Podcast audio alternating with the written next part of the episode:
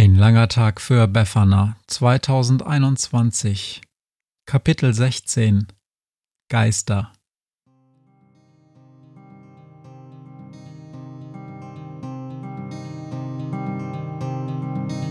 Wenn der Wind einsam durch die Straßen fegt, wenn die kalte Nacht sich auf die Häuser legt, wenn in Fenstern Weihnachtsschmuck ins Dunkel scheint, dann sind Befana und ihre Maus nicht weit. Wenn die Turmuhr Mitternacht geschlagen hat, stürzt die Hexe sich mit dem Geschenkesack auf nem Besen mutig in die Nacht hinab zu den Wesen, die ansonsten niemand mag. Weihnachtshexe Befana ist für alle Monster da. Alle Ratten, Kakerlaken, Geister, Spinnen, Feuerdrachen, alle unsichtbaren Ungeheuer, Zauberzeitmaschinenbauer freuen sich schon das ganze Jahr auf den Winterwind, denn der bringt eine Weihnachtshexe namens Befana. Am Tag, als Befana 18 Jahre alt wurde, zog sie aus der Wohnung im achten Stock des Hochhauses mitten in der Stadt aus. Es gab keinen Streit, es gab keine Tränen, aber es gab auch keinen Abschiedskuss von ihrem Vater. Befana war nicht traurig, sie hatte ein ganzes Leben voller Abenteuer vor sich.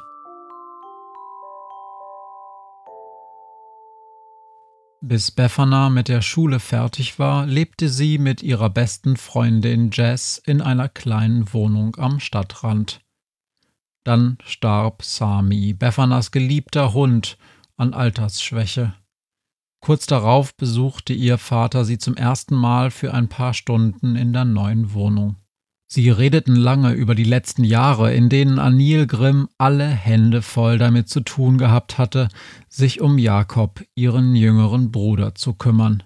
Zu dem Zeitpunkt, als Befana gerade mit ihrem Trekking-Rucksack, dem alten Besen und Sami die Familienwohnung im achten Stock verließ, stand Anil Grimm im Büro eines Kaufhausdetektivs und musste sich eine Standpauke über die Klauerei seines Sohnes Jakob anhören. Jakob ließ derweil im Nebenzimmer einen Garderobenständer durch die Luft wirbeln. Anil hatte es wirklich nicht leicht. Befana war nicht böse. Jakob war schwierig und sie hatte schließlich Sami und Jess.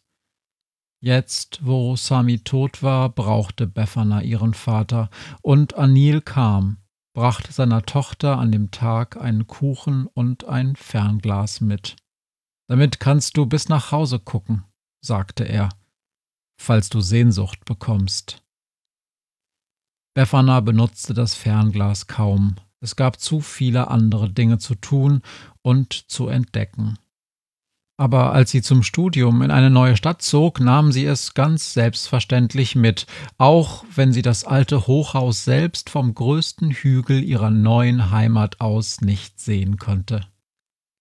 Jetzt in der Zeitmaschine dicht mit den anderen zusammengedrängt, denkt sie zum ersten Mal seit langem an das Fernglas. Thomas kuschelt sich an Befana, unten zwischen ihren Füßen murmelt der Rattenkönig vor sich hin, und Schrödinger steuert sie durch die Schwärze des freien Weltraums jenseits des Betelgeuse-Systems. Die Stimmung ist gedrückt. Thomas hat viele Tage auf dem Berg auf Soros verbracht, um, so dämlich es auch klingen mag, mit Betelgeuse zu reden. Befana und Schrödinger haben derweil wenig gesprochen.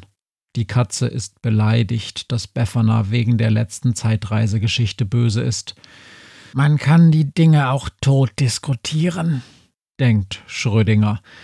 Man kann aber auch einfach mal machen. Und wenn's dann schlechter wird, dann reist man eben zurück und versucht was Neues. Versuch und Irrtum. So funktioniert die Welt. Das Fernglas, erinnert sich Befana, hängt an der Garderobe ihres Wohnheimzimmers an dem Haken neben dem alten Besen ihrer Mutter. Befana erinnert sich an den Brief der alten Weihnachtshexe, wie sie schrieb, dass sie nie länger über die Sterne und die Welten oben im All nachgedacht hatte. Stimmt, denkt Befana. Ich habe kein einziges Mal mit dem Fernglas hoch ins Weltall geschaut. Ich weiß ein bisschen aus meinen Büchern und von ein paar halbgaren Versuchen, ein paar Sterne zu erkennen. Ich weiß, dass es den großen Wagen gibt und den Gürtel des Orion, dass hoch im Himmel der Polarstern steht und dass irgendwo das große W der Cassiopeia leuchtet. Aber das sind alles Geschichten, die Menschen sich ausgedacht haben. In Wahrheit sind die Sterne des großen Wagens Millionen von Lichtjahren voneinander entfernt und haben nichts miteinander zu tun. Dasselbe gilt für alle anderen Sternbilder, es sind einfach nur Bilder, die Menschen am Himmel erkennen und so zusammensetzen, dass es passt. Aber es passt nicht. Es ist alles reine Fantasie, so wie ein Fernglas, mit dem man zurück nach Hause schauen kann, ein Zuhause, das es gar nicht mehr gibt. Es ist alles nur in unseren Köpfen. Menschen klammern sich an diese Bilder, weil dann alles irgendwie mehr Sinn ergibt. Was bleibt denn sonst? Eine schwarze Ewigkeit und zwischendrin Millionen Feuerbälle.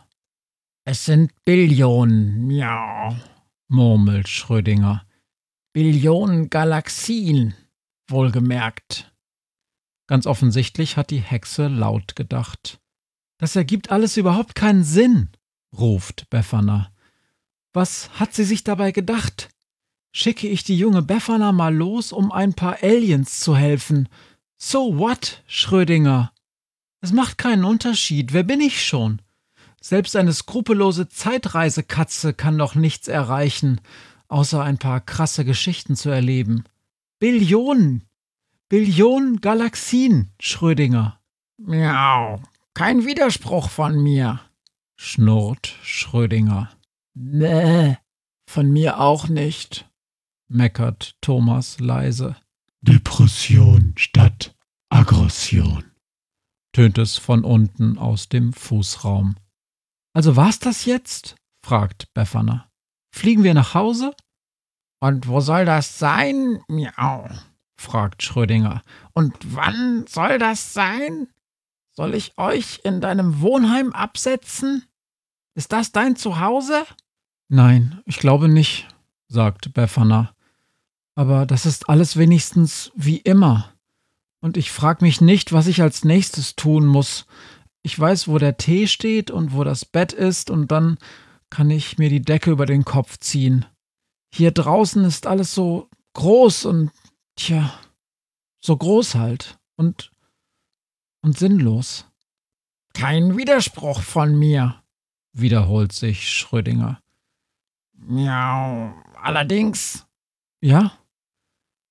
Es ist ja interessant, dass alles so gut zusammenpasst. Das was zusammenpasst? fragt Befana.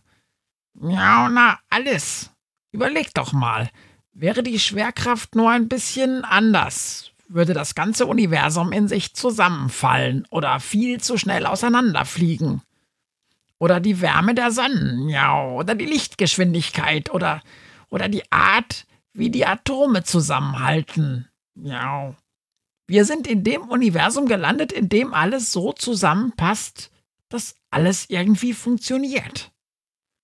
Eigentlich, miau, ist es ja verrückt, ruft Schrödinger. Selbst für die Monster gibt's zu Weihnachten eine Weihnachtshexe. Was für ein irrer Zufall. Nee, und dann explodiert irgendwo ein Stern und wird zu einem schwarzen Loch. mäht Thomas. Und dann Funkstille. Für immer. Sinnlos, sagt Befana. Irgendwie, miau, bin ich gerade im falschen Film murrt Schrödinger. Muss ich jetzt die Weihnachtshexe und den Pastor aufbauen? Vergesst es, Leute! Ich habe eine Milliarde Jahre lang keine Predigt und keine Motivationsrede gehalten. Ich fange jetzt nicht damit an. Wieder kehrt Schweigen ein.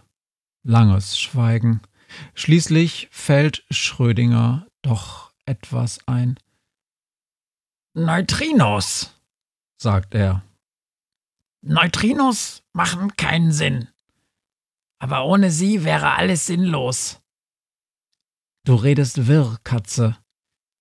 Miau, irgendwann. Da hatten WissenschaftlerInnen auf der Erde schon ganz schön viel davon verstanden, wie das mit dem Universum und seinen vielen kleinen Teilchen funktioniert. Das Problem war nur, es passte nicht alles zusammen. Ihre Formeln waren logisch, aber die Ergebnisse ihrer verschiedenen Formeln ergaben zusammen keinen Sinn. Das ganze verdammte Universum machte keinen Sinn. Und dann kam einer von ihnen auf die Idee, einfach ein neues, mini kleines Teilchen zu erfinden. Wirklich. Er hat es einfach erfunden. Die Formeln über das Universum, die die WissenschaftlerInnen in Jahrhunderten zusammengepuzzelt hatten, waren eine Art Geschichte mit einem klaffend großen, riesigen Plothole, einer Lücke in der Story und das ganze Kartenhaus, die ganze Lügengeschichte drohte zusammenzubrechen. Jahrhunderte Wissenschaft, umsonst, für nichts. Und dann kam einer, rechnete nach und er fand ein wirklich winzig kleines Teilchen, das einfach nur da war. Es machte nichts mit den anderen Teilchen, es musste nirgends eingebaut werden, es wurde einfach nur gebraucht, damit die Formeln stimmten. Ja und? sagt Befana. Schön. Sie haben sich was zusammengelogen, damit alles, was Sie vorher überlegt hatten, am Ende irgendwie zusammenpasst. Was willst du damit sagen? Dass wir uns irgendeine Geschichte ausdenken, damit alle wieder Lust haben, sich neue Geschenke für neue Weltraummonster auszudenken? Miau, fast, sagt Schrödinger. Diese Teilchen, die die WissenschaftlerInnen erfinden mussten, damit alles zusammenpasst, bekamen den Spitznamen Geisterteilchen weil sie natürlich niemand sehen konnte. Offiziell hießen sie Neutrinos. Ein paar Jahre später aber wurde mit Experimenten bewiesen, dass es Neutrinos wirklich gibt. Tatsächlich ist es so, dass Neutrinos außer dem Licht der Sterne die häufigsten Teilchen im Universum sind. In jedem Stern entstehen in jeder Sekunde fast unendlich viele von ihnen. Jetzt gerade, während wir hier durchs leere Weltall fliegen, werden wir von ihnen durchdrungen. Dabei machen sie fast nichts. Sie sind einfach nur da und fliegen mit Lichtgeschwindigkeit durch alles durch. Aber ohne sie würde das ganze Universum nicht funktionieren. Es gibt sie quasi nur, damit alles einen Sinn ergibt. Aus der Geschichte ist Wahrheit geworden, sagt Befana. Ich kann es schwer beschreiben, aber wenn ich hexe, funktioniert das ganz ähnlich. Ich denke, dass etwas auf bestimmte Art passieren muss und irgendwie passiert es dann auch, obwohl es vorher nur Gedanken waren. Naja, entgegnet Schrödinger, WissenschaftlerInnen würden sagen, dass die Dinge schon immer so waren, wie sie waren, und dass im Laufe der Zeit die Geschichten der WissenschaftlerInnen immer besser dazu passten. Und was bedeutet das jetzt? Das bedeutet, dass du dir aussuchen kannst, wie du auf die Welt schaust, sagt Schrödinger. Gibst du auf, nur weil du nicht alles verstehst, dann okay. Alles scheiße, deine Ellie. Miau. Oder erfindest du lieber ein paar Geisterteilchen und überlegst, wie du irgendwann Beweise findest, dass es sie wirklich gibt. Wieder ist es lange still in der Zeitmaschine. Befana erinnert sich an den Tag, bevor sie aus der gemeinsamen Wohnung mit Jess auszog, um ihr Studium zu beginnen. Bevor sie das Fernglas in den Umzugskarton legte, schaute sie damit durchs Fenster, um zu prüfen, ob es überhaupt noch funktioniert. Sie sah ihren Vater unten an der Straße stehen, wie er zusammen mit Jakob, ihrem Bruder, Bephanas Schreibtisch in den Umzugswagen hob. Als er Befana oben am Fenster erblickte, rief er ihr etwas zu, was sie nicht verstehen konnte. Vielleicht, denkt Befana, war es ja das, was er so häufig zu ihr gesagt hatte. Alles wird gut, Große.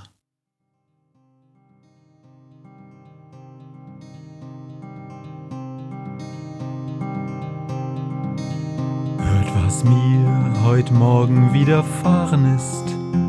Eine Krähe sitzt auf meinem Fenstersims und sie krächzt von Weihnachtshexe Befana, die sie hoch am Himmel fliegen sah. Tausend Abenteuer hat die Hexe erlebt, wie ein Haus verschwindet, wie ein Berg erbebt, wurde im Wald verwunschen und im Fels versenkt, und doch hat sie alle reich beschenkt. Weihnachtshexe Befana ist für alle Monster da. Alle Ratten, Kakerlaken, Geister, Spinnen, Feuer, Drachen, alle unsichtbaren Ungeheuer, Zauberzeitmaschinenbauer freuen sich schon das ganze Jahr auf den Winterwind, denn der bringt eine Weihnachtshexe namens Befana.